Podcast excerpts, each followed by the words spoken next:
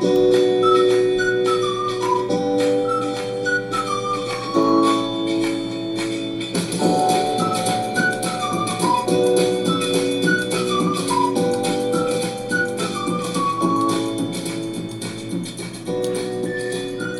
万卷书，行万里路。这里是读行侠 Reading Walk 的频道，让我一起和你东说西聊。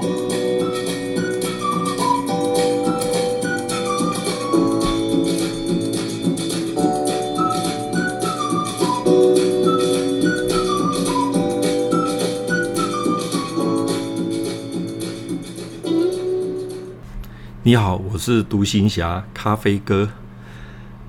这个月六月份啊，我真的是多事之秋啊！啊、月初的时候因为要搬家，所以大概花了两个多礼拜的时间哦。那就是每天利用下班的时间，然后就像蚂蚁搬家一样，一点一点的把东西搬到新家。好不容易搬完了，那正想要开始做节目的时候，结果呢，我就长了带状疱疹。好，所以各位可以发现，我这个月不管是部落格的文章上版，或者是呃 Podcast 的录音档，几乎都停滞了。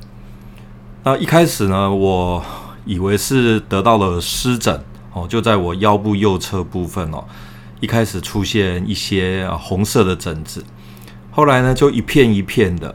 刚开始以为是湿疹，后我就拿那个湿疹的药膏这样擦。结果才两天的时间，就整片就跑出来，整个右侧右半边，然后呢又很痛。我那时候觉得很奇怪，这个痛跟湿疹应该没有太大的关系，因为湿疹不会痛到这种地步。哦，那这个痛呢，就像针刺一样的，好像几百支针哦，在你的皮肤的里层哦，在一直在这样子刺。或者是好像你有做过电疗的话，那种感觉就好像被电疗，在做电疗的时候被电这样刺到，而且整个皮肤表面就是有灼热感，然后又起水泡。后来呢，我就想说啊、去给医生看一下好了。结果医生一看，就诊断为带状疱疹。带状疱疹呢，就是我们民间哦、常讲的皮蛇、皮爪。哦，那。我对带状疱疹真的是完全一无所知啊！哦，后来我跟同事聊天的时候的时候，才发现到哇，很多人其实他们都有得过皮蛇哦，就是带状疱疹。那我一开始我完全对这种病完全一无所知。啊，后来真的是受不了了，所以那个医生呢看完之后，他马上就帮我开药，开完药，然后呢就就开始哦，就为期。大概十天的治疗，那因为晚上啊、呃、很痛，所以我就也没什么事干，也不敢做什么事啊，部落格也没没没那个心情写，所以我就上网，就躺在床上用平板哦，就上网去查一下什么叫带状疱疹。我想很多人应该知道带状疱疹，但也我也相信很多人跟我一样。并不是很了解带状疱疹，哦，那我都特别到网络上去 Google 一下，那把带状疱疹哦稍微整理一下，summary 一下它的相关的的资料，我放在部落格。那么今天呢，我们就来讲讲带状疱疹。带状疱疹民间叫皮蛇，或者是叫飞蛇，其实它并不是皮肤病，它是一种病毒性的疾病。那它的病毒事实上是跟我们小时候得过的水痘一样的病毒，它是同一种。那它的特征呢，就是你的患部会出现很强烈的疼痛，而且呢，会有皮肤表层会有水泡。那这个病毒是属于神经性的病毒，所以那医生跟我说，带状疱疹其实不是皮肤病。它是神经的一种疾病。好，那过去曾经得过水痘的人，好，就也就是你小时候得过水痘的话，那么当水痘痊愈之后，这个病毒并不会被人体排出，也就是说，这个病毒不会被杀死，也不会排出人体，它会潜藏在人体的感觉神经节中，就是藏在你的神经节中。那至于藏在神经节的左半边、右半边就不一定了啊、因为我们人的神经哈，它实际上是分两侧的，左半侧、右半侧。哦，那等到我们抵抗力变弱的时候，它才会沿着神经跑出来。然后引发所谓的神经炎的疼痛，哦，就产生了皮疹。所以从外表看，它其你以为它是皮肤病，其实它不是皮肤病，它也不是湿疹。哦，那带状疱疹的病征呢，一般来讲会出现在腰部，身体的腰部啊。它我刚刚讲过，它就是左半边或右半边，或者是脸部，或者是颈部。那它会一半。那坊间有说啊，那个皮蛇啊，如果绕一圈，也就是左边也生皮蛇，右边也皮生皮蛇，那么这个人大概就是会会死掉，性命不保。其实这是民间以讹传讹啦，其实并不会的哦，并不会的。大部分来讲，几乎百分之九十九，你得到带状性疱疹的话，应该是一侧而已哦，不管是左侧或右侧。应该是只有一侧，很少很少的人会两侧都有。如果两侧都有的话，那么就几乎可以说你的抵抗的抵抗力，或者是说你的免疫功能特别的差，所以它才会长一圈。那这这个情形，我在网络上看一些医学的文献，这种情形非常的少，非常的少。好，那长。带状疱疹呢，一般来讲，它大概是会两到四周，也就是两个礼拜到一个月，它就会痊愈了。那有些重点不是带状疱疹长的这段期间，而是它好了之后，有些人会有持续数个月或者是数年的神经性疼痛。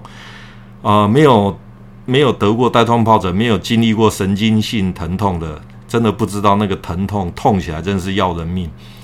那个痛啊，跟一般的皮肤病表层的痛完全不一样。就是我刚刚讲的，就是数百根针一直在刺你，一直在刺你，然后整个皮肤很痛。你穿衣服也好，或者是你躺在床上，一碰到床单就非常的痛。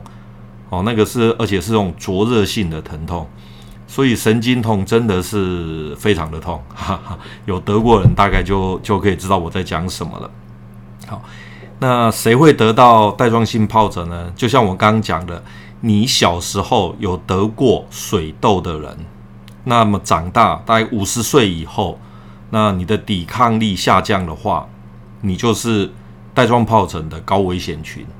另外一种就是老年人呐、癌症的患者啦、长期服用类固醇的人，或者是过于劳累、长期的过于劳累、抵抗力较低的时候。那这些人都是哦带状疱疹的好发族群。带状疱疹的治疗方式呢，主要是要开一些抗病毒的药。这一次医生帮我开了七天份的克疱疹，哦抗病毒的口服药。那这个口服药呢，一次要吃八百 milligram 哦，就是八百 mg。那一天要服药五次，每四小时服用一次。哦。一天吃三次药，我都我都觉得我实在都不太会按时吃，更何况一次一天要吃五次，啊，那这一次我以前生病的时候，我是一种我是不太是不太听医生的话，我只要症状减减轻或者是状况变好的时候，我事实上我就不吃药了。可是这一次我的带状疱疹，我非常非常的乖，我按照医生的。指示四个小时吃一次八百 milligram，然后呢，每天吃五次，连续吃了七天，连续吃了七天。当然中间可能有晚一点吃，晚一个一个小时吃，但是我一定把它一天五次的这个剂量一定把它吃完，因为真的实在是太痛了。所以说这一次我是非常听医生的话哦，把七天的药全部吃完哦，全部吃完。那这个抗克疱疹抗病毒的药呢，它事实上是抑制病毒，它不会把病毒杀死。哦，那它是减少它的发展的量，哦，那并且减少疼痛。所以吃这个药呢，一定要在你那个病发的三天之内赶快投药，否则超过三天之后，越晚的话，其实它的效果就会减低，效果就会减低。那最麻烦的就是说，啊、一定会很多人跟我一样啊、以为它是湿疹，哦，所以当你发现你的皮肤有有一点像长红肿，然后上面又有水泡，重点是它如果会刺痛，会刺痛，这个时候你就要考虑到它会不会是带状疱疹了，哦，会不会是带状疱疹？那一般来讲的话，医生除了开克克疱疹的药给你的话，大部分还会再开止痛药，因为它很痛，所以他会开一些止痛药。那因为这一次开的止痛药，我只服用过一粒，哦，我只服用过一粒。其他我就没有吃，但是很痛，我是忍痛啊，我是一直忍，因为我不太喜欢吃止痛药，哦，我不太喜欢吃止痛药。不过这一次如果再重来的话，我一定会吃，因为我实在不想要再再承受那种痛了。好，那他还开了一条软膏给我，我看了一下那个软膏，它就是氧化锌的药膏。其实氧化锌是使用在皮肤的照护上，哦，那。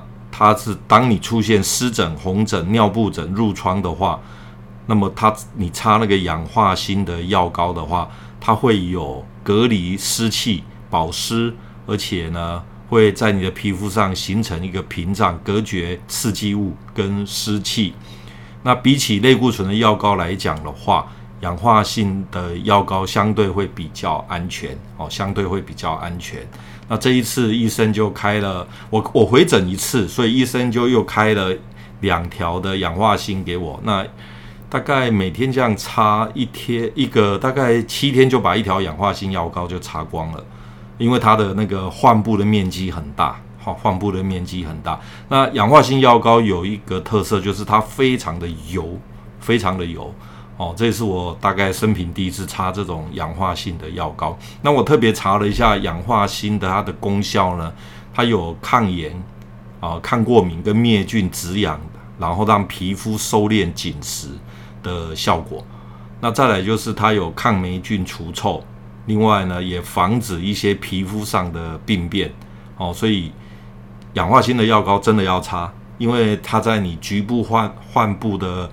保湿还有隔离湿气，真的有帮助。我每次洗完澡之后，把患部的地方用毛巾吸干之后，我就马上擦氧化锌的药膏，那它会减少一些疼痛，哦，会减少一些疼痛。那么带状疱疹呢？你一般来讲的话，我就像我刚刚讲的那个年轻呃小时候得过那个水水痘的人。那么长大之后就是一个高危险群，它不一定会发病，但是呢，就是属于高危险群。那现在呢，呃，带状性疱疹有疫苗了哦，你可以打疫苗。大概在四十几岁的时候，你就可以先打疫苗哦，避免说以后会发生带状性疱疹。啊、呃，最麻烦的就是它的神经痛之后，就是你。愈那个带状疱疹好了之后所带来的神经痛，哦，这个这种痛如果要连续持续的痛个数月或数年的话，那真的是一种折磨。所以呢，如果如果啊，你听到这个广播，你知道你以前小时候有得过水痘，那么我会建议啦，我会建议大概四十多岁的时候去打一下那个带状疱疹的疫苗，那这样相对的。啊，会来的比较好，也比较预防不会得到带状疱疹。那么带状疱疹应该挂哪一个科呢？事实上，带状疱疹它是神经性的疾病，所以正确的话应该是要挂神经内科才对。那一般来讲，带状疱疹应该已经是属于普遍的疾病，所以皮肤科啦，或者是神经内科，或者是外科，应该都会治疗。它治疗的方式也不复杂。哦，也不复杂，哦，所以如果你知道的话，你应该是去挂神经内科；不知道的话，挂皮肤科或什么呃外科的话，事实上医生也应该都知道怎么用药、怎么治疗。好了，那么今天我们台谈这个带状疱疹呢，就谈到这里。这也是临时插进来的，因为我之前也没有想到要谈这个议题，诶，只是因为这段期间得到带状疱疹之后，想说应该有很多人跟我一样，对带状疱疹的生成发病是完全呃陌生或者不晓得的，所以我就趁着把这段期间 Google 了一些资料呢。我就把它写成一篇文章放到部落格，顺便在广播中呢也拿出来跟各位分享。好，今天就到这边，谢谢你，拜拜。